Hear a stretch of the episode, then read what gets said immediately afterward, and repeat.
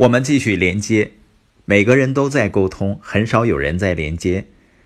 今天我们看一下连接的第二个要素：人们感觉到什么，在情感上连接。约翰·科特写一本书，叫《在危机中变革》。他写道：“伟大领导者赢得人们的心和人们的大脑。”请注意，他没有说伟大的领导者赢得人们的大脑，也没有说。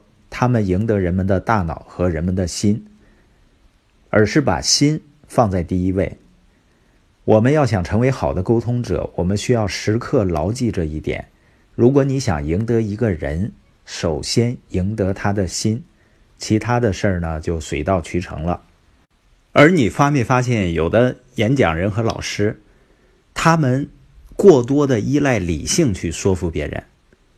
因为他们高估了人们接受信息的能力以及人们改变的意愿度，他们认为呢，我只要展示一个合乎逻辑、条理清晰的理由，就一定能说服别人。实际上不是这样的。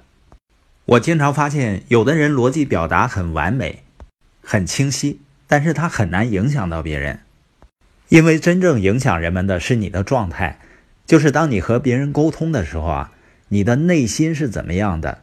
不管是积极还是消极，都会显露出来。所以有那么一句话嘛：“人的心想着什么，他就是什么人。”每个人的态度都会表现出来，影响别人对你的回应。人们呢能听到你说的话，但他更会感觉到你的态度。你的态度积极呢，就会促使你和人们建立连接，帮助你赢得人们。如果态度消极呢，人们就会疏远你。实际上，当你说话的时候，你的态度会盖过你说的话。斯隆超市的总裁朱尔斯说：“啊，说话的能量、力度和信念，比你运用的具体措辞要重要的多。那些能够和人们在感情上建立连接的人，他们常常很有存在感，很富有魅力，他们在人群中显得很突出。”人们很容易被他们吸引。有人说啊，人们往往不会记得你说过什么，也不会记得你做过什么，但他们总会记得你让他们感受到了什么。那为什么有的人那么有魅力，而有的人却没有呢？可能我们会认为是性格的原因。有些人呢擅长跟别人相处，而有些内向性格的不擅长。实际上，魅力。不跟性格有关，它只和态度有关。有魅力的人通常专注于他人，而不专注于自己。他们关注别人，愿意给别人增加价值。也就是说，有魅力的人会先把他人放在第一位。他们有着一个积极的态度，促使他们去寻找正确的一面，而不是错误的一面。他们还有着一个坚不可摧的自信。关于自信的故事呢？美国著名的主持人拉里金曾经对历史上最伟大的棒球运动员泰科布进行一个采访。当时科布快七十岁了，主持人问他：“如果你现在打棒球的话，击中率会是多少呢？”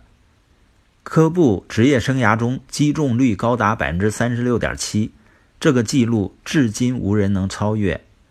他回答道：“在百分之二十九到百分之三十吧。”主持人又问：“是不是因为旅途疲惫啊，或者是现在的投球方式改变了？”